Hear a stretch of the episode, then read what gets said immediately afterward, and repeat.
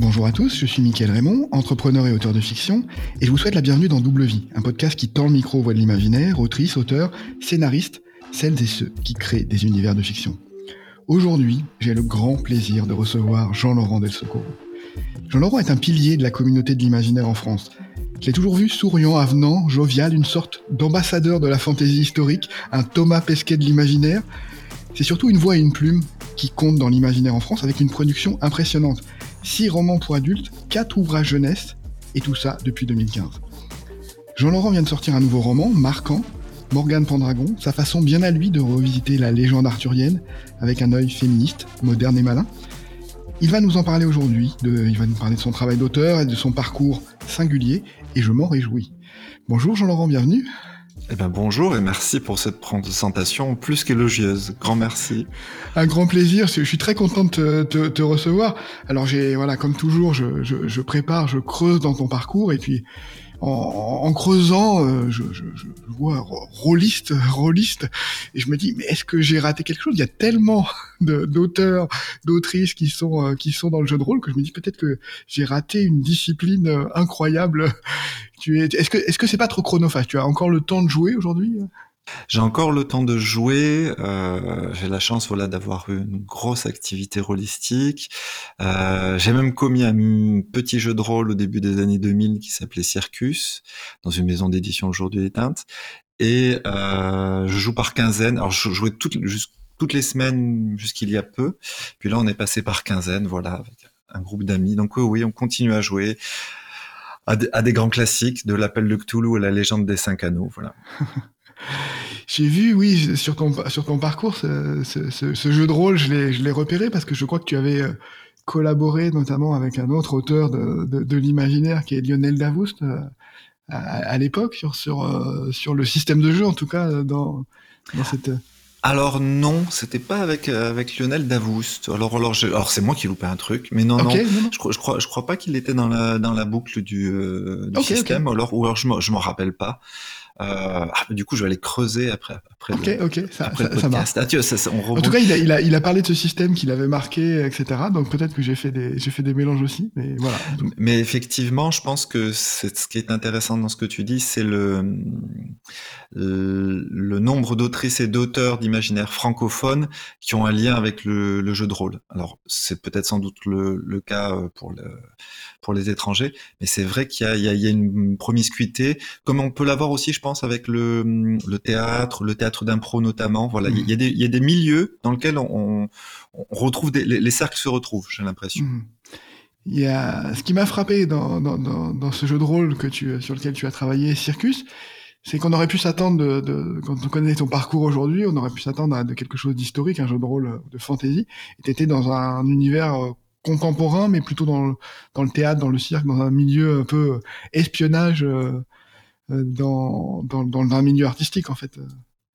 Bah, il y a deux raisons à ça. La, première, c'est que euh, bon, déjà moi j'étais euh, j'étais diplômé du de en art dramatique, donc j'étais un petit mmh peu comédien. Je travaillais à ce moment-là comme administrateur de compagnie de théâtre, de cirque, donc il y avait un lien qui était quand même mmh très fort, voilà, de, de, musique.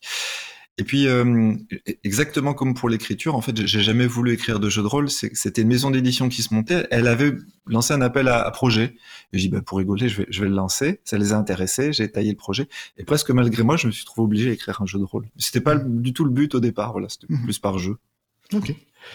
C'est, est-ce que c'est ça qui t'a mis la puce à l'oreille et donné envie d'écrire, ce, ce, premier goût de, de, de l'écriture, de, de scénario de... Non, pas du tout. Je pense qu'il n'y a pas de lien entre les deux. souvent, on essaie d'avoir le lien entre les deux. Dans mon cas, c'est pas vrai.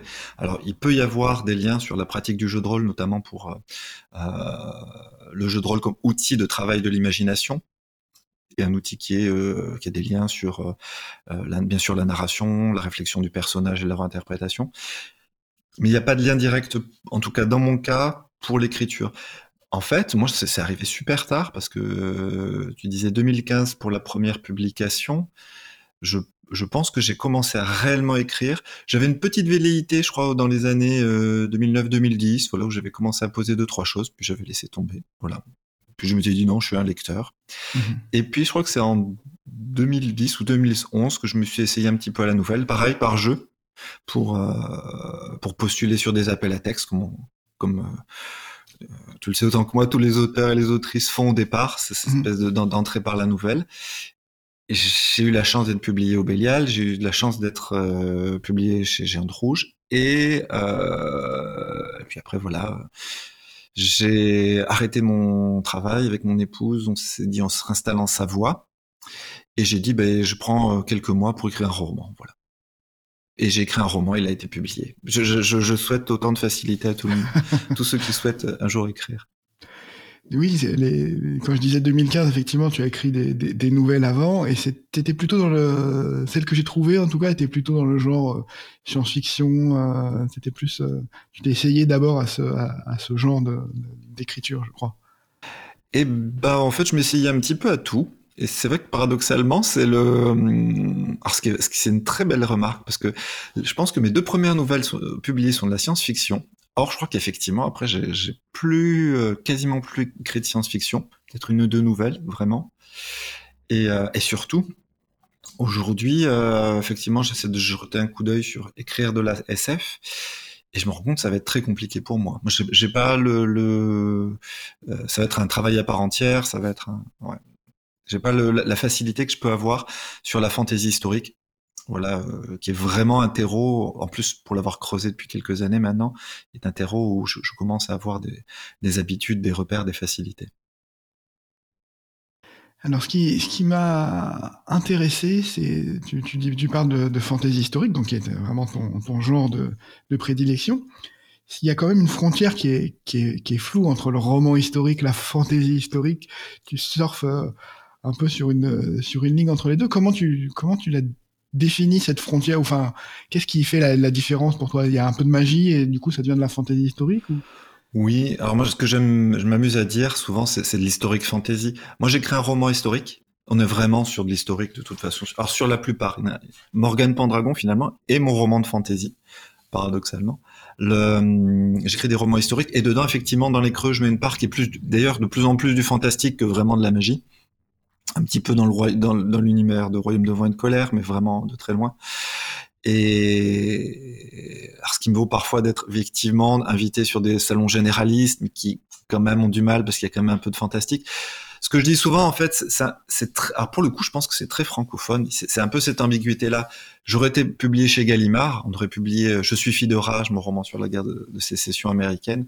Euh, personne n'aurait dit que c'était du fantastique. D'ailleurs, mais pas mal de mon lectorat m'a dit mais pourquoi c'est pas en littérature générale?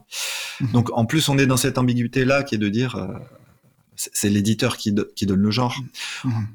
En plus, on le voit sur ces dernières années où la littérature générale euh, sort des uchronies. Euh, voilà, certaines ont, même le concours, à ce qu'il paraît.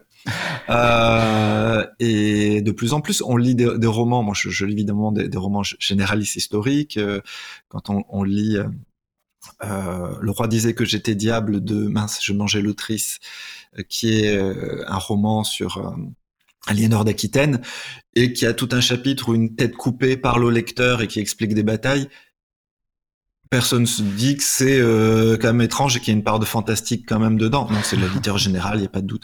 Donc on est, on est un peu sur une ambiguïté et un petit peu une mauvaise foi qui est, euh, mais je pense qu'il est, encore une fois, je pense pas que ce soit volontairement méchant, mais je pense que les classifications et surtout les hiérarchisations des genres en France fait beaucoup de mal. Il y a le, la littérature générale, et puis dessous, il y a euh, le polar, l'ASF qui voilà, commence à gagner ses lettres de noblesse, la fantaisie, alors on parle pas évidemment de, de la romance, euh, de, plein de mhm. choses qui sont considérées comme la sous-littérature. Je trouve que ça fait beaucoup de mal parce que lire, c'est lire, en fait. Je pense mhm. fondamentalement. Hein. Après, on a envie. Euh, moi, je, je, lis aussi bien de la bitlit que euh, Ulysse de James Joyce, donc je, je, lis d'autant plus ouvertement. Voilà, on est il y a des moments où on lit des choses et d'autres on en lit d'autres. Je trouve que ce snobisme, euh, ouais, fait du mal.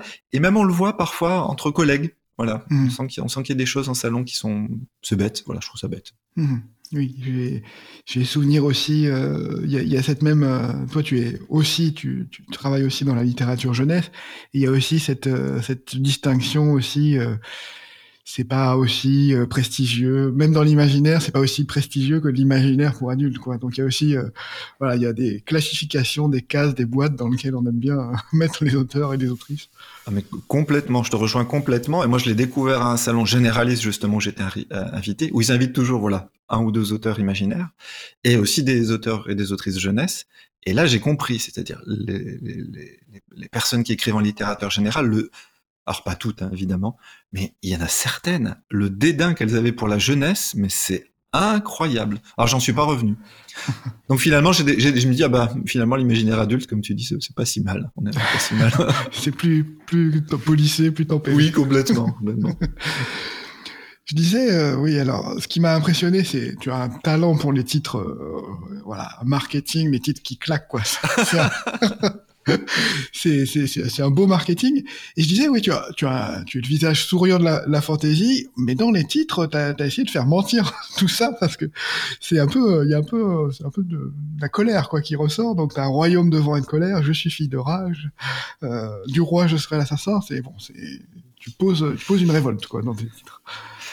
Ouais, ouais, il y, a un peu de ça. D'ailleurs, le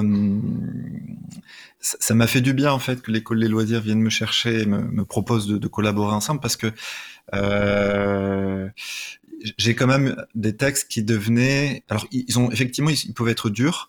Ils commençaient à devenir noirs c'est-à-dire du roi je serai l'assassin. Il y a vraiment des choses un peu un peu sombres dedans et euh, euh, voilà, je, m'étais mis comme enjeu, je me mets toujours comme enjeu à l'école des loisirs d'avoir des choses plus, euh, euh un peu plus brillantes, qui, qui m'amènent à réfléchir aussi à, ce que j'appelle moi la bouteille à moitié pleine, où des choses inspirantes, euh, les histoires peuvent bien finir, il peut y avoir de, belles choses qui n'empêchent pas les, les, passages difficiles, mais de reverser un petit peu cette vapeur qui était un peu euh, ouais, ouais, je, je, saurais pas dire pourquoi. C'est souvent assez sombre. Le... Mes destins de personnages sont pas faciles. Alors, dans, je pense que dans Du Roi, je serai l'assassin. Je suis particulièrement cruel avec mon pauvre Sinan, mon pauvre héros. Où, effectivement, je ne laisse aucune chance sur, euh, sur, sur sa destinée. Ouais tu, ton, le cœur quand même de ton, de ton œuvre, c'est, c'est, ça a été déclenché, enfin initié par ton premier, ton premier roman, Royaume de vent et de colère, puisqu'après tu le déclines, tu déclines l'univers de différentes, de différentes façons. Comment, euh, comment t'as décidé de te lancer euh, déjà dans, dans, dans cette, euh, dans cette fantaisie historique pour, Pourquoi cette histoire-là Qu'est-ce que, qu'est-ce qui a déclenché Enfin, qu'est-ce qui t'a été sa porte d'entrée de, de, de cet univers? À partir du moment où j'ai choisi de d'écrire dans de l'historique, euh, très vite, je savais que ce serait euh, pas du Moyen Âge pur, mais j'allais tirer plutôt du côté de la Renaissance. Donc, il y avait déjà ce, ce positionnement-là. Puis moi, je venais de quitter Marseille. Mmh. Et euh, moi, je suis toujours très imprégné. Alors évidemment, hein, je suis très imprégné des histoires d'où je passe, parce que même si je ne suis pas historien, je m'intéresse beaucoup à l'histoire. Et puis voilà, Marseille, en termes de richesse historique, c'est un vivier, on pourrait écrire des, centaines de romans jusqu'à sa mort. On aurait toujours des thématiques à trouver. Et puis cette histoire-là de la, République indépendante de Marseille, je la trouvais tellement singulière que je me suis dit, guerre de religion, République indépendante, ville assiégée, si j'ai pas tous les ingrédients pour faire une espèce de pseudo-thriller historique avec une pointe de magie, euh, je, je, pense que je me suis pas trompé, effectivement. Ça, correspondait à ce que je pouvais écrire à ce moment-là, ce que j'avais envie d'écrire. Je voulais quelque chose qui se rapproche aussi de très fortement du théâtre ce qu'on retrouve très souvent dans mon écriture, surtout au niveau des dialogues. Là, on est vraiment entre euh, la frontière de deux genres. Voilà, c'est né un petit peu, un petit peu comme ça. Euh, par contre, pour la petite histoire, le c'était pas du tout un univers, hein. c'était un roman. Et, et ce, pour la, sur les réseaux, on parle parfois de euh, certains lecteurs appellent le royaume de vent et de colère verse. euh, depuis. Mais au départ, c'était un, one-shot. Et en fait, c'est grâce au lectorat que je vais écrire euh, du roi je serai l'assassin parce que tout le monde voulait l'histoire mais qui est ce euh, Silas cet assassin mystérieux? Tout le monde en voulait plus moi je n'en savais rien en tout cas pas plus que comme pour la magie, tout le monde dit mais il y a plein de choses sur la magie. Je suis sûr que tu sais plein de choses. Je n'ai aucune note. Je, contrairement, j'écoutais encore un podcast sur l'écriture là. Mais non, j'ai pas des tableaux Excel avec je détaille tout sur 4000 ans euh, et le pouvoir de la magie. Je n'ai rien. Donc à chaque fois, je, je, je dois composer avec les, les, les propres contraintes que j'ai rajoutées euh, dans mon univers en plus de, de, la, de la réalité historique. et ainsi du roi je serai l'assassin euh, est apparu entre les deux, la guerre des trois rois.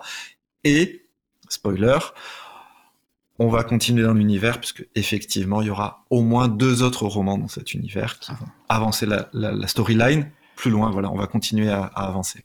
Mhm. ok, très bien. C'est intéressant ce que tu dis parce qu'effectivement tout le monde s'imagine, euh, tout le monde est imprégné de Tolkien, donc on a l'impression que tous les auteurs travaillent en créant des mondes pendant des années. Bah, pas du tout. En fait, ce qui est drôle, c'est que moi je dis souvent, je suis un feignant. Il y a un peu de ça, c'est-à-dire l'historique, ça permet de m'affranchir du world building. Moi, je suis assez impressionné par, par les collègues qui arrivent à, à réfléchir, à poser, justement à prendre ce temps-là de, de, construction et de cohérence, de mise en cohérence, qui est très compliqué. Après, moi, j'ai une autre contrainte, c'est le temps de recherche. Donc, je décale le, le travail, mais j'ai pas ce, ce, ce travail-là qui est quand même relativement conséquent. Puis moi, je suis admiratif des gens qui disent ouais, je vais faire une trilogie, une tétralogie mentalement, moi, je peux pas, en fait. En mhm. termes de, d'usure de, mentale, c'est un, déjà, c'est un marathon de faire un roman.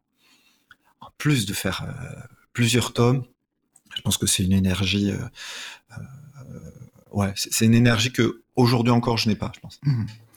Oui, c'est, ça émerge presque organiquement. C'est si tu, si tu es prêt, tu le fais à la suite. c'est ça, c'est ça. J'ai, des souvenirs de discussions avec Christelle Dabos qui disait que son éditeur était venu la voir en lui disant est-ce que on pourrait faire le dictionnaire de ton univers, on prend toutes tes notes et puis on fait quelque chose. Mais j'ai rien à vous donner. Ah, ça c'est très chouette, c'est génial. ouais, c'est donc euh, voilà, c'est elle connaît euh, les îles qu'elle a créées, etc. Et puis voilà, que, les parties visibles de son univers, donc c'est c'est un peu la même la même démarche. Tu disais au début, oui, étais, euh, que c'était élogieux comme, euh, comme introduction. Je, suis pas le premier à avoir été élogieux. Je, me, je, suis tombé sur les. Quand tu as eu le prix Elbakin 2015 pour ce, pour ce roman, euh, c'était, euh, c'était également très, très, très, très élogieux. Voilà, tu as, tu as eu dès, dès, ce premier roman, tu as une, bah, une belle reconnaissance par, le, par, les, par les critiques de, de, de l'imaginaire français. C'est. Ah, oui, oui, ça a été flatteur et puis ça a été c'est toujours une surprise, surtout, surtout sur les premiers. Même aujourd'hui, quand on a un prix, on est toujours surpris parce que globalement, pour être un lecteur, moi aussi, il y a quand même de très belles choses hein, qui émergent. On est, on est, on est quand même sur une période où on a vraiment un vivier. En fait, j'ai l'impression que quelque chose qui, euh, ouais, qui émerge dans l'imaginaire francophone là sur ces dix dernières années. Donc ouais, on est, on est très flatté d'être, euh, euh, de, surnager au-dessus de quand même de, de, de, belles plumes et, de beaux textes.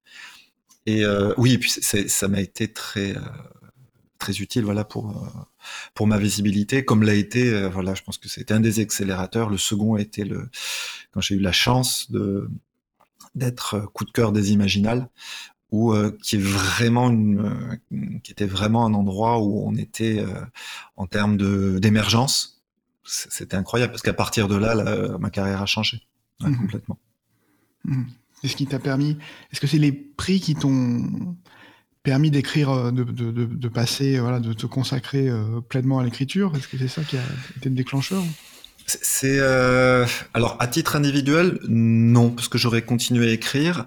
Est-ce que les prix ont eu un impact, par exemple, sur les ventes? Je ne sais pas. Sur la visibilité dans le milieu, oui. Naïvement, ce qui, ce qui me, ce qui me fait vivre en étant très cru, c'est que mes, livres ont un petit peu de succès un petit peu. On est, loin de, euh, des dizaines de milliers d'exemplaires, mais a assez de succès en tout cas, par exemple, pour avoir régulièrement des reprises poches. Je crois que c'est tout le cas pour tous. Euh, pour qu'on vienne me chercher comme l'école des loisirs pour aller chercher des projets, pour avoir la chance, voilà, de pouvoir signer dans des grandes maisons comme Albin Michel Imaginaire. Donc voilà, je pense que c'est euh, le mon lectorat et mon lectorat qui n'hésite pas à me suivre de roman en roman et d'acheter mes romans, qui me permet de construire ma carrière. C'est, euh, dire, c'est une banalité de dire ça, mais je pourrais pas être là sans les lecteurs. Et entre les deux, euh, ceux qui me défendent, parce que j'ai quand même quelques libraires et librairies qui euh, qui, euh, qui me soutiennent pas mal de, de, depuis quelques de, depuis quelques romans. Et c'est vrai que ça aussi c'est c'est essentiel aujourd'hui. Je pense que sans, ces soutiens-là, aujourd'hui, ce serait compliqué. J'ai écouté une interview où tu, expliquais que tu avais, euh, tu avais senti, quand tu as attaqué ton deuxième roman, que tu, tu avais senti que tu voulais pas t'enfermer dans le, justement le royaume de vent et de colère, et c'est pour ça que tu as changé d'époque, changé d'univers quand tu as fait Boudica. Donc là, tu es passé en, Bretagne en, l'an 1 avec ce, personnage celtique. voilà, donc tu as senti que c'était important de presque d'éduquer ton, ton lectorat à être bah, à, la diversité que tu étais capable de lui apporter en fait. C'est un peu le. Ouh là là, non non, j'en étais pas là. Je n'étais pas là du tout. Non non, j'en étais. Je vais, je vais faire un deuxième roman. En fait, euh, c'est drôle parce que du coup on reboucle avec ta question sur les sur les, sur les trilogies. C'est euh, j'ai un, succès. Il y a, y a quand même de la matière, c'est-à-dire on mm. pourrait imaginer euh, faire une suite, un diptyque, si ce n'est un triptyque avec Royaume d'envoi de colère, avec les personnages qui restent, avec la période, et amener tout ça jusqu'à vraiment à, la fin des, des, guerres de religion, puisqu'on n'est pas loin. J'ai cette question-là, tu dis ah, peut-être qu'il faut une trilogie, c'est peut-être un passage obligé, mais non, déjà c'est pas ce que je veux, puis c'est pas ce qu'il faut faire. Je pense que je voulais effectivement pas m'enfermer. Et puis euh, encore euh, pour la petite histoire, euh, maintenant on fait quoi? Voilà. Donc avant de me dire je, je, vais éduquer mon, mon, lectorat comme tu dis, je vais d'abord essayer d'écrire quelque mmh. chose qui est pas mal. Avec un peu d'angoisse parce qu'effectivement, comme il y a un peu de succès dans le vin, voilà, il faut pouvoir poser le 2. Et en fait, j'écris, je suis, je commence à attaquer, je suis fille de rage. Mhm, et euh, ce qui sera mon troisième roman. Et là, je me rends compte que juste que j'ai pas du tout les épaules en fait. J'ai pas les mhm. épaules, c'est très ambitieux, euh, c'est très lourd et euh, mon écriture, il faut que je l'éprouve. Et j'ai dit, ok, on va revenir aux fondamentaux. Euh, je tombe sur cette histoire de Boadicée, Boudica, cette reine celte, voilà, qui me dit, voilà, ça, ça a l'air passionnant. Ça va amorcer aussi une réflexion que j'ai autour des, personnalités féminines historiques qui aujourd'hui imprègnent mon écriture. Et surtout, euh, je veux dire, le Royaume de vent et de colère, c'est un roman choral. Euh, et cette forme-là, je la prends parce que c'est facile pour moi en fait. C'est euh, comment on appelle ça? C'est une facilité d'écriture c'est plus facile que d'avoir un seul personnage et le dérouler. Et là, je me dis, Boudica, je prends le, je dis, ça y est, tu t'entraînes à être un, auteur, tu prends les difficultés que tu n'as, pas assumées sur le premier, tu prends un texte de bout en bout, un seul personnage, personnage féminin, pas de flashback ni quoi que ce soit, quelque chose de linéaire, la construction d'un personnage. Eh ben, j'en ai bavé, été ultra dur. Mais vraiment, ça a été super dur. Hmm. Et mais je pense que ça a été nécessaire de faire ce travail-là, qui était presque voilà un, travail imposé, que je m'imposais en tout cas, et euh, qui a permis voilà d'amener plus loin mon écriture. Après, en mélangeant cette expérience-là avec l'expérience chorale de, Je suis de rage, j'avais un peu plus d'épaule pour attaquer de euh, Royaume de vin de colère. J'avais un peu plus d'épaule pour attaquer Je suis fille de rage. Hmm. C'est intéressant ce que tu dis sur le sur le roman choral parce que quand on peut se dire comme il y a plusieurs personnages, c'est plus compliqué. Euh, il faut créer plusieurs euh, plusieurs lignes narratives, euh, etc. Donc on peut se dire c'est plus compliqué à, construire. En fait. Et donc. Alors naïvement, je, ça, ça va pas être une vraie réponse, mais c'est un peu comme architecte et jardinier. Je, pense mm. qu'on a des prédispositions et naturellement on va sur ces prédispositions.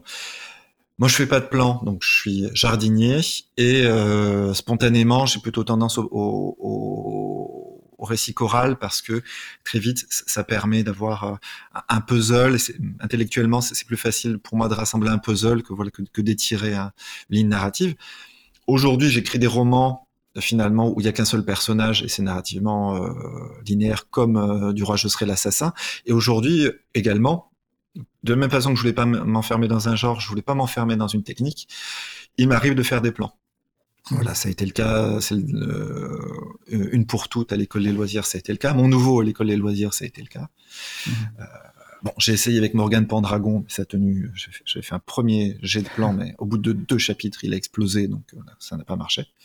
Mais voilà, c'est donc il y a, il y a euh, de la même façon, je pense que l'écriture évolue. Je pense que l'approche de l'écriture elle évolue. En tout cas, moi j'ai besoin de ça m'interroger sur mon écriture, quels outils, augmenter l'empan de l'écriture, euh, aller, continuer à lire, aller chercher d'autres euh, formats de lecture, les littératures générales, mais autre chose, ainsi de suite, mmh. du manga, du euh, voilà, les autres formes d'écriture.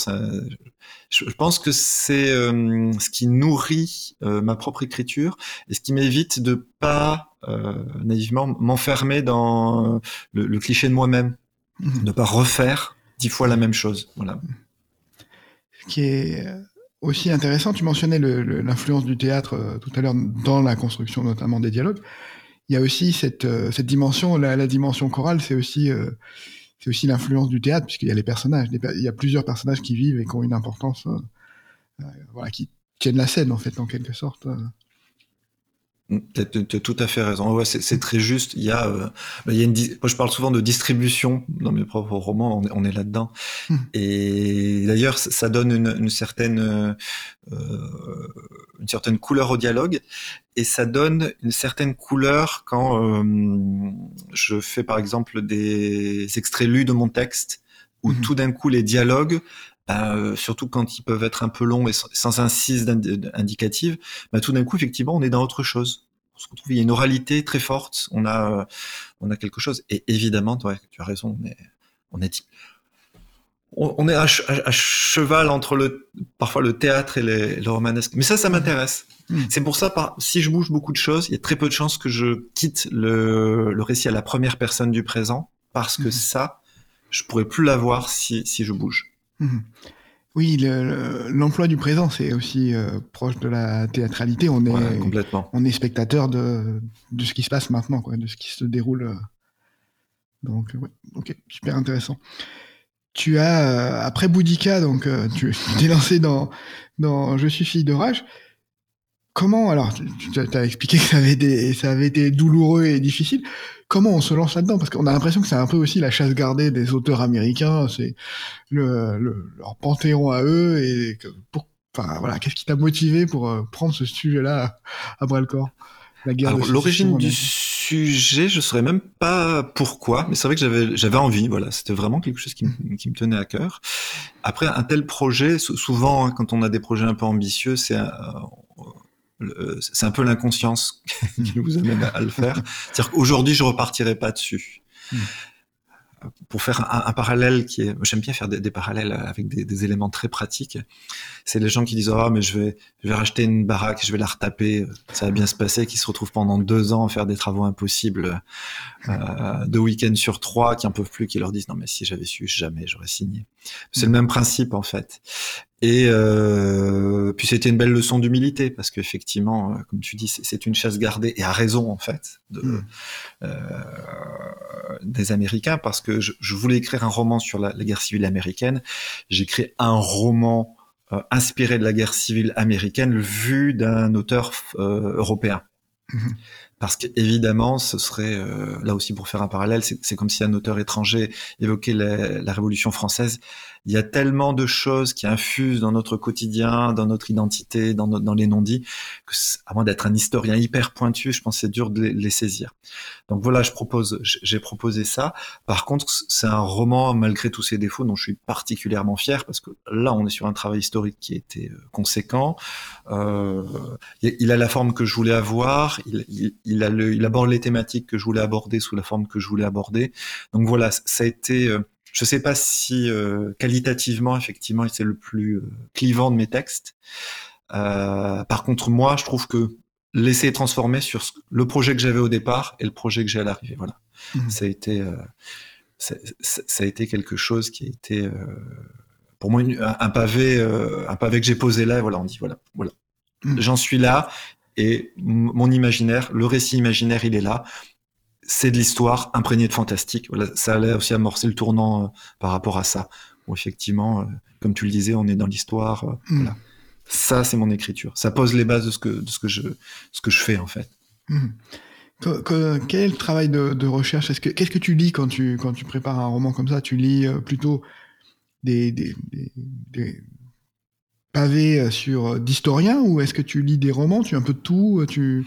Comment tu comment tu prépares? Il y a plusieurs phases. Il y a vraiment plusieurs phases qui sont quand je sais que je vais travailler dessus. Par exemple, pendant Boudica, en fait, il y, a, la phase de l'avant, il y a la phase du pendant. Mhm. Tant que je ne suis pas dans la rédaction pure et dure ou que je m'approche de, très fortement de la phase de rédaction, je peux je peux utiliser de la fiction. Et même, c'est plutôt sympa. Je vais voir des films qui en traitent, des romans qui en traitent, des romans, des choses comme ça. À partir du moment où je suis dans l'écriture, c'est que des sources historiques. Alors ça peut être des documentaires, euh, des docu-fictions, des textes, des articles, tout ce que je veux, mais jamais du, roman ou de la fiction pure et dure. Pour une chose, c'est que pendant l'écriture, c'est déjà tellement compliqué de se faire sa propre vision et de la retranscrire avec des mots que laisser des mots d'autres autrices ou auteurs intervenir, bah, ça, ça, rend encore l'écriture encore plus complexe. Mmh. Donc j'en vois avant-après la fiction, mais pas pendant. Mmh. Pendant, c'est vraiment du texte, c'est vraiment... Là, en plus, ça a été pas mal de sources américaines. Donc en plus, il y a la dimension, déjà, il faut... Euh, euh, bon, je lis en anglais, mais il y a quand même un effet de traduction aussi, de compréhension des textes euh, qui se mmh. rajoute à la, à la complexité. Voilà. Puis le vulgariser, puis en faire un enjeu narratif, puis le rendre lisible pour un lectorat, parce que je sais qu'il y a des, des, collègues qui eux, sont disent voilà, bah, on pose et puis voilà, c'est au lecteur de, euh, de, de faire l'effort et tout ça. Euh, moi, j'ai vraiment la démarche du, du vulgarisateur, c'est-à-dire mmh. que il faut vraiment, vraiment faire tout ce qu'on peut pour que le lectorat euh, puisse rentrer avec facilité dedans. Parce qu'il y a tellement d'enjeux dans un texte que je veux pas lui rajouter des barrières par rapport à un contexte, des choses compliquées. Ce qui ne veut pas dire que euh, je, baisse le niveau de difficulté. Par exemple, là, j'écris un, texte sur Sparte. Euh, bah, les mots d'époque et les tournures d'époque, je les garde. Mmh ça fait partie de l'immersion. Mais par contre, je, donne des, moyens, des contextes justement pour les rendre tout de suite appréhendables par un lectorat. Mmh.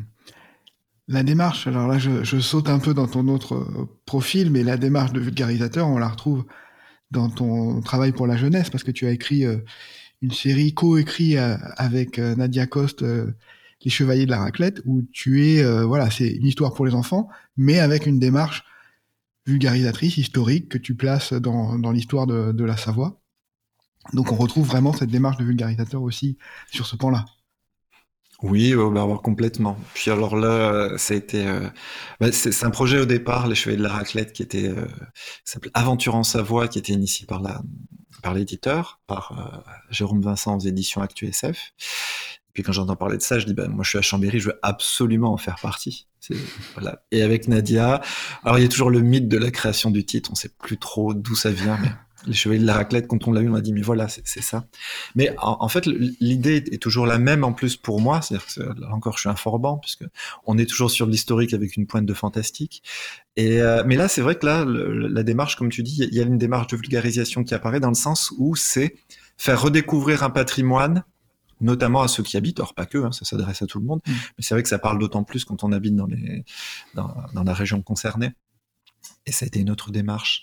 Et puis cette démarche de vulgarisateur, elle apparaît aussi de, de façon euh, euh, de façon plus directe. Moi, j'ai la chance de travailler avec une association qui s'appelle l'association Didascali mmh. et qui publie euh, de temps en temps des, des actes de colloques de voilà, festival de reconstitution historique qui s'appelle Festin d'histoire et on a la chance la chance de, de publier les actes du colloque. Voilà, donc j'accompagne la la création de l'ouvrage en lui-même, le suivi, enfin bref.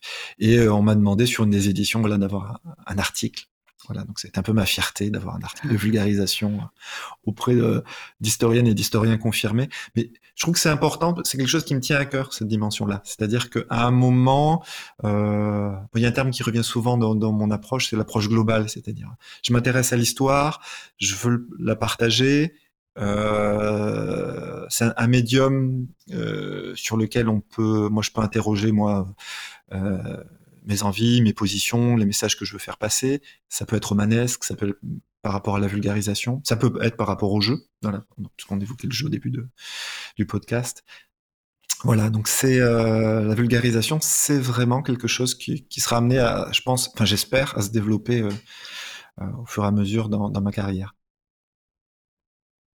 Quand tu, tu traites euh, toujours dans l'univers euh, du royaume de vent et de colère, tu parles de, tu, tu, tu on parlait tout à l'heure du, roi Je serai l'assassin, où tu es, euh, bah, tu prends euh, le point de vue euh, de, de, de, cette, de ce personnage d'influence musulmane qui, enfin musulman, qui, qui, tu, donc tu traites de l'histoire de ce, de, de, de ce point de vue-là je me, dis, euh, voilà, quand on, traite de sujets euh, historiques, alors il y a cette partie sur euh, l'histoire de, la, reconquête en, Espagne, mais il y a dans, l'histoire en général, est-ce que tu n'es pas parfois intimidé de, traiter ces sujets? Parce que tu y mets tu mets de la fiction en fait, tu, mélanges de, la réalité et de la fiction. Et bah, je, tu peux être euh, peut-être pris à partie par euh, des, des, personnes qui vont dire bah non ça s'est pas passé comme ça ou c'est enfin tu vois il y a, y a, une manière de, de une sacralité de l'histoire qui peut être un peu euh, intimidante dans la, dans la manière de traiter de façon romanesque. Alors oui, oui, tout à fait. Ben, c'est une remarque intéressante à deux points. La première, c'est qu'elle me permet de repréciser que j'ai quand même des, des j'ai toujours un groupe de relecteurs. Un relectorat euh, composé généralement par euh, deux, deux, personnes qui font la relecture pure, voilà, ce que j'appelle le, travail de pré-édito, qui donne un avis brut sur le texte, généralement que je, cerne, et euh, un ou une spécialiste historique. Donc effectivement, que ce soit sur la guerre civile américaine, comme tu le faisais remarquer, quand même un sujet euh, euh, très pointu, ou là, ici, j'avais des, des, relecteurs spécialisés. Euh, effectivement, euh, même moi, pour effectivement me dire, voilà, hmm, est-ce que je tombe pas dans un cliché Est-ce que je passe pas à côté de quelque chose Est-ce que, au moins, j'ai une première validation ce qui n'empêche pas les erreurs, ce qui n'empêche pas effectivement cette discussion-là que tu dis ah oui, mais vous prenez des libertés. Après, en plus moi, j'ai j'ai un niveau d'exigence en termes de d'historicité qui est assez haut. Je me suis interrogé sur la question parce que j'ai fait un, il y a Cécile Luquen qui m'a fait l'amitié de me demander une masterclass pour son, école 2.0 et à un moment j'aborde ça et à un moment voilà je me pose quand même la question de comment on aborde cette question-là et je me rends compte qu'en fait l'image du curseur elle marche, c'est-à-dire euh, des personnes qui écrivent de l'historique, il y en a plein. Par contre, pour être lecteur historique, mmh. euh, de romans historiques, on voit tout de suite que bon, ça peut être très variable d'un niveau à l'autre. Et en fait, c'est ce mhm. curseur et c'est surtout, euh, euh, moi, j'ai pas de problème avec ça du moment que la personne qui écrit, elle est claire avec son lectorat, en fait. Mhm. Et moi, c'est ce que j'essaye d'être clair, c'est-à-dire, j'ai un curseur relativement haut, de plus en plus, quasiment maintenant, systématiquement à la fin de mes romans, j'indique les variations que j'ai pu prendre, des dates que je mhm. décale un peu, des choses que je sors. Euh, le reste étant euh, soit négligeable, soit des erreurs, ce qui peut y en rester, là, des, des erreurs d'appréciation parce que je reste romancier et pas historien non plus. Mhm. Et c'est aussi pour ça, je pense aussi qu'on me euh, qu'on me passe des choses, c'est-à-dire que un, on sent quand même, je pense que je, je mets la barre assez haut sur l'historicité, et deux, effectivement, même quand je rencontre des historiens, ils disent c'est vrai que vous êtes vous n'êtes que romancier, non pas de haut, mais pour dire qu'effectivement, on peut se permettre des, des choses que le romancier, que, que l'historien, lui, ne peut pas du tout, en fait. La personne qui mhm. travaille l'histoire, elle est, elle est contrainte. Elle est contrainte par rapport à ça. Donc ça, c'est ça, c'est le, premier point, l'aspect du relectorat. Et le deuxième, effectivement, pour revenir sur ce curseur. Aujourd'hui, il y a deux aspects. Il y a l'aspect travailler sur l'histoire ou travailler sur l'antique, parce qu'on se rend compte que je me rends compte que travailler sur l'histoire, euh, j'arrive à avoir une, à tenir mes engagements de d'être très haut sur la, la, véracité. Par contre, dès qu'on tombe sur la question de l'archéologie et des choses par exemple, plus antiquisantes ou tout ça, mhm. c'est terriblement difficile pour moi parce que c'est un, presque une autre approche, un, presque un autre travail euh, qui n'est pas celui de la recherche historique. On est sur des, des fouilles, on est sur des éléments euh, d'analyse, des, des, sources croisées. Euh, puis des théories qui avancent très vite, c'est-à-dire en, dix ans, euh, les, archéologues peuvent dire ah bah non, en fait, on s'est trompé, il démarche en arrière, bref. Mmh. Donc ça aussi, c'est important de le, préciser. Voilà. Mmh. Mais même sur l'histoire, il y a, voilà, c'est une matière qui est vivante malgré tout et en, en, 10 ou 20 ans, ça peut, ça peut changer, le positionnement peut évoluer, enfin pas radicalement, mais pas sur, euh, sur des faits bien avérés, mais voilà, l'interprétation peut être euh, évolutive en fait. Complètement. Moi, j'ai eu la difficulté sur euh, euh, Du roi, je serai l'assassin, sur l'Espagne médiévale, parce qu'il y a une autre dimension euh, qui est évidente quand on la cite, mais qui est, importante de repréciser. Elle est, elle n'est pas neutre politiquement. C'est-à-dire que tout d'un coup, on peut avoir des formes d'orientation, de réappropriation de certaines thématiques qui rendent tout d'un coup que les approches, elle reste historique, mais on, sent qu'il y, a des biais qui, viennent, euh, euh, qui viennent orienter euh, des démarches ou des recherches. Donc voilà, par rapport à ces textes-là, comment on fait? Bah, pour les repérer, voilà, pour se dire ok, on a besoin de plus de sources, pour voir plus de choses, pour avoir une histoire, en tout cas un instant T, parce que comme tu dis, c'est vivant. mais ça, c'est compliqué. Ça, par contre, c'était terriblement difficile sur du roi. Je serais là. C'était la première fois que j'avais cette difficulté-là. Hmm. On va parler un peu de, ton dernier roman quand même, Morgane Pendragon. Euh, là, qui est, du coup très différent dans le sens où voilà, tu t'attaques aussi à une légende, donc c'est voilà, il y a un contexte historique, mais c'est quand même, euh, on est quand même dans l'ordre de, la légende. Comment comment t'es venu l'idée? Pourquoi t'as eu as, eu envie de traiter de de cette de, revisiter euh, la légende du roi Arthur? Il y, a, deux raisons. Déjà, je pense que c'est quelque chose qui a, qui a, quand même pas mal baigné mes lectures. Donc je pense qu'il y avait quelque chose. Voilà, dans, cet inconscient collectif, ça, fait un peu partie des, des, univers dont on a envie de se réapproprier. Et puis je dirais, c'est un peu comme euh, comme je suis fille de rage entre inconscience et orgueil. On se dit, allez, on va on va réécrire la légende arthurienne parce que ça n'a pas été fait assez souvent et puis que je vais pouvoir y apporter quelque chose. Ouais, il y, a, un peu un peu d'inconscience. Après, j'avais vraiment envie d'aborder et puis ce, ce, point de départ, me semblait-il, était euh, euh, sans être original, avec quelque chose d'inédit. De dire, voilà, mhm. on inverse les rôles, Morgane est l'héritière, elle sort l'épée, et maintenant, qu'est-ce qui se passe? Et là, effectivement, on peut avoir, euh, si ce n'est quelque chose de nouveau, au moins une nouvelle approche du, euh, du récit. Mhm. Oui, c'est... Bah, c'est clairement... Déjà, c'est... alors ça le mérite d'être un pitch qui est compréhensible immédiatement et on se projette euh, totalement dans le roman. Une fois que tu as dit ça, tu te dis ah mais oui c'est très intéressant. Comment euh, qu'est-ce qu'on en tire à partir de ça quoi? Donc euh. il y, avait la très vite par rapport à ça. Je voulais pas non plus qu'il y ait que Morgane au centre, dans le sens où il fallait aussi ouvrir parce que ça c'est la chose qui m'a le plus étonné, même dans la pop culture autour de, la légende arthurienne, euh, ouvrir à des, personnages féminins qui ne soient pas relégués au euh, canon habituel de, la fantaisie. Donc pour moi c'était une évidence qu'il fallait mettre autant d'hommes que de femmes autour de, euh, de la table ronde, chose que j'ai peu vue. Alors pourtant j'ai lu plus de textes mmh. d'époque de romans. Donc il y a eu tellement de romans au XXe siècle, il y en a certainement qui l'ont fait. Hein. Je veux pas, je veux pas présumer que ça n'a pas été fait, mais en tout cas c'est pas les plus visibles en tout cas, et c'est pas les, c'est pas la chose qui nous vient tout de suite à l'esprit de dire ah bah oui il y a des tonnes de, de chevaliers en armure autour de la table ronde, euh, à égalité, euh, des héritiers de royaume, euh, des reines combattantes. C'est pas le, la première, je pense, représentation qu'on a, en tout cas. Déjà, pour moi, c'était pas la première représentation que j'avais.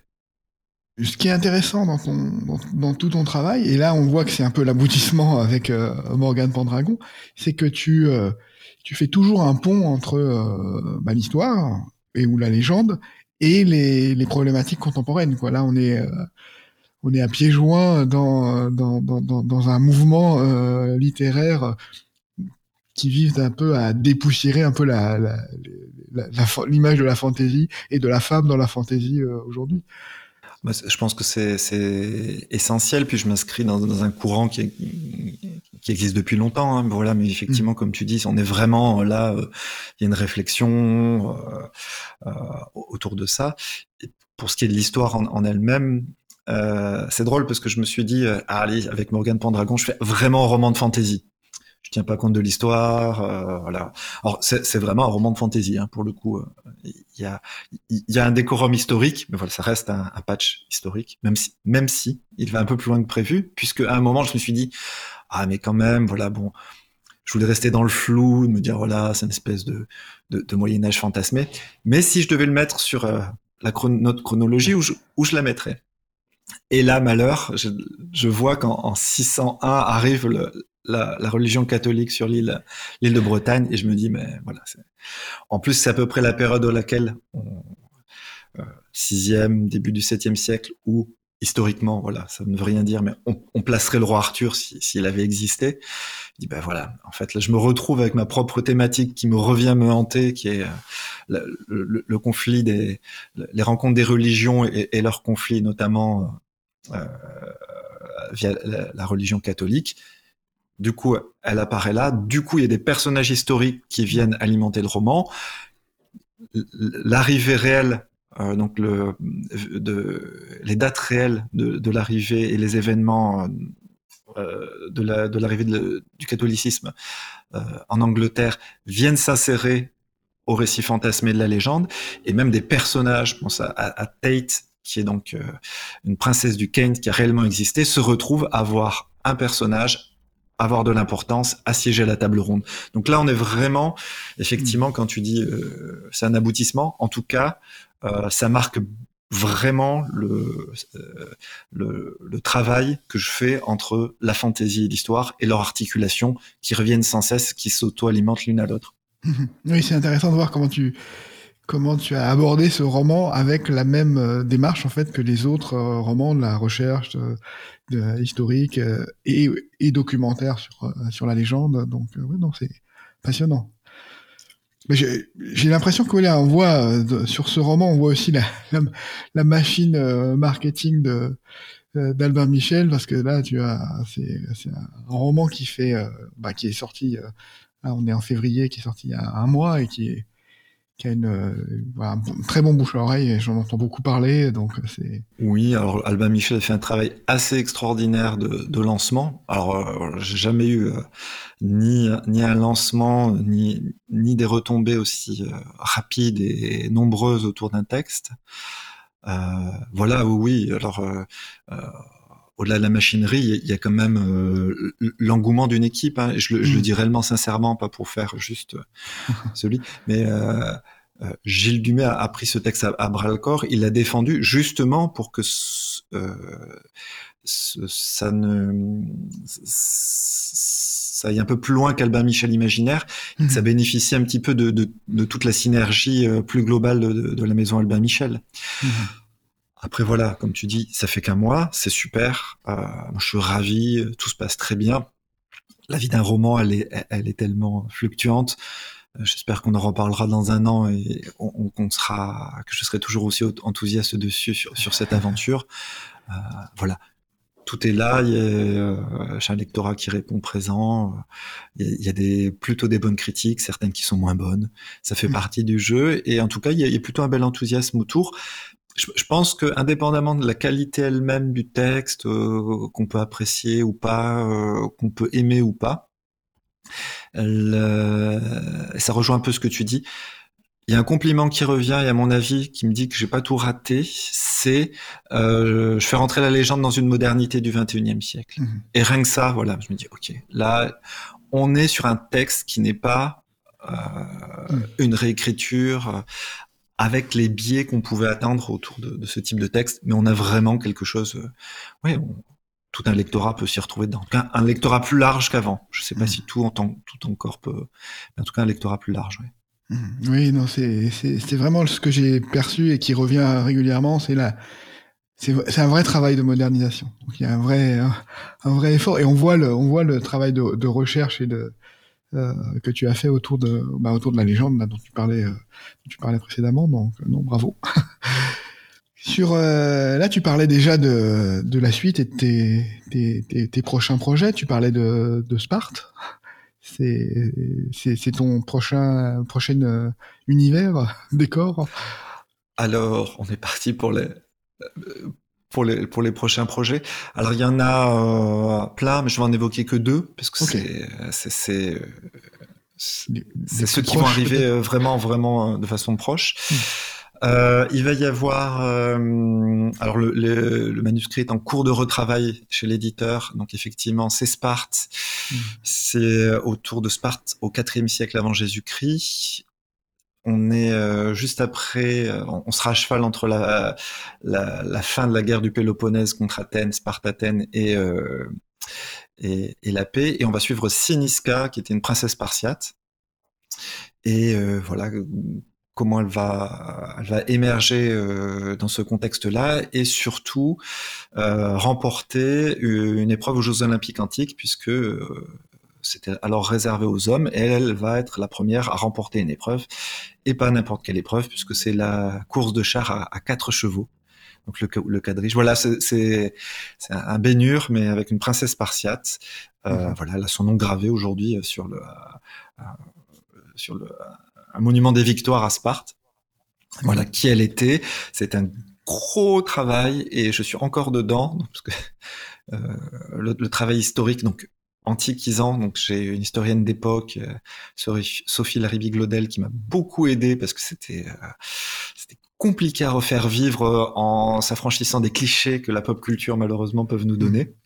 J'en ai gardé quelques-uns parce que quand même visuellement il y a des choses qui sont qui sont très intéressantes. j'ai voulu quand même justement offrir à, au lectorat un Sparte qui ressemble à un Sparte. Donc il y a des choses qui qui sont un, peu un peu différentes de ce qu'on ce qu'on s'imagine justement. Et, et, voilà. Et puis je voulais. Euh, là, on est vraiment sur quelque chose de euh, pareil, de très engagé sur euh, mmh euh la place des femmes, le questionnement. On est vraiment. ce que j'interroge, moi, c'est ce que ce qu'on appelle la, la, masculinité. Donc là, effectivement, mmh. la, question de, de, de, ces codes à avoir si, si on veut atteindre certaines zones de pouvoir et ou de privilèges les dégâts et les, les, impossibilités dans lesquelles ça nous fait aboutir. Voilà. pareil, on, retrouve des questionnements très contemporains à travers le biais euh, de l'historique. Après, masculinité, Sparte, il y, avait quand même des, euh, des choses qui étaient des ponts qui étaient tentants de, de, de, de, relier. Ouais. Oui, ben ça fait plaisir d'entendre parler comme ça parce que c'est vrai que ce Sparte, on, voit les, les guerriers, euh, voilà, c'est les guerres quoi, c'est les, les, guerriers sans pitié. Donc ça fait plaisir d'entendre que tu as pris un autre angle alors, voilà, si, vous avez aimé 300 le film, bah ça n'a rien à voir. ce n'est absolument pas ça. Voilà. Ok, c'est parfait. Très, très Et ça, ça sort en fin d'année. Ça sort en octobre pour le mois de l'imaginaire. Mhm. Et voilà. Donc ça, c'est le, le, le, prochain euh, à l'école, le jeune adulte, donc à l'école des loisirs. Et euh, là, j'ai attaqué ces jours-ci, donc c'est très frais le prochain roman dans l'univers de Royaume de vent et de colère. Donc là, on va être, euh, on va être euh, quelques années après, après Royaume de vent. Mhm. On va suivre une certaine Axel de Thorinck qui parlera certainement au, personnage. Donc quelques années, bien, bien quelques années après. Le... Mhm. Et euh, ça va l'amener en Angleterre. Euh, pour la petite histoire, il y avait une novella qui était sortie, pareil, en micro-tirage chez Didascali avec un, un, petit, un, petit, jeu de rôle associé. Donc ça, c'est le point de départ de, de, ces aventures. Et on va voir, voir tout un récit, alors très capé d'épée, histoire secrète. Euh, là, si vous voulez de la magie, des intrigues, euh, des duels, vous serez servi, voilà. Mhm. Et euh, ça s'appellera Peine de mots perdus. Voilà. Ok. Donc c'est un peu référence l'esprit. Ouais, ouais, ouais, L'esprit Alexandre Dumas. Les... Ah bah euh, complètement. Et j'ai dit qu'il y en aurait deux. Et euh, si vous aimez euh, Dumas, les Trois Mousquetaires, patientez encore un peu. À mon avis, ça va arriver. Bon, bah écoute, c'est alléchant. Tu as, oui, une belle, une belle actualité qui vient. Euh, écoute, je crois qu'on a fait le tour. C'est surtout que le, on a épuisé le temps qui, qui nous était imparti pour pas être trop long dans, dans, ce podcast. C'était passionnant, euh, Jean-Laurent. Merci, merci infiniment. Euh, c'était passionnant de t'entendre parler de bah, ta méthode, de ta manière dont tu abordes tes, tes, ouvrages. Donc, euh, vraiment, euh, je pense que les, j'espère que les auditeurs vont être vont être coachés comme je l'ai été. Ben, un énorme merci à toi pour l'accueil dans le podcast. Et puis, euh, mais j'en profite pour remercier à, à tout, remercier tout mon lectorat. Écoutez, euh, ça fait toujours plaisir quand je reçois vos messages. Ça fait toujours plaisir quand, quand vous répondez présent. Et puis, euh, voilà. N'hésitez pas en salon à venir me recroiser. Ce sera toujours avec plaisir. Ben oui, je pense que les fans là vont être contents d'entendre que y a la, la suite du royaume des vents et de colère arrive. Donc euh, voilà, ça, va leur faire plaisir. Merci beaucoup. Et puis euh, bah, au plaisir de se croiser dans un des prochains événements de l'imaginaire. Merci. Merci, au revoir. Au revoir.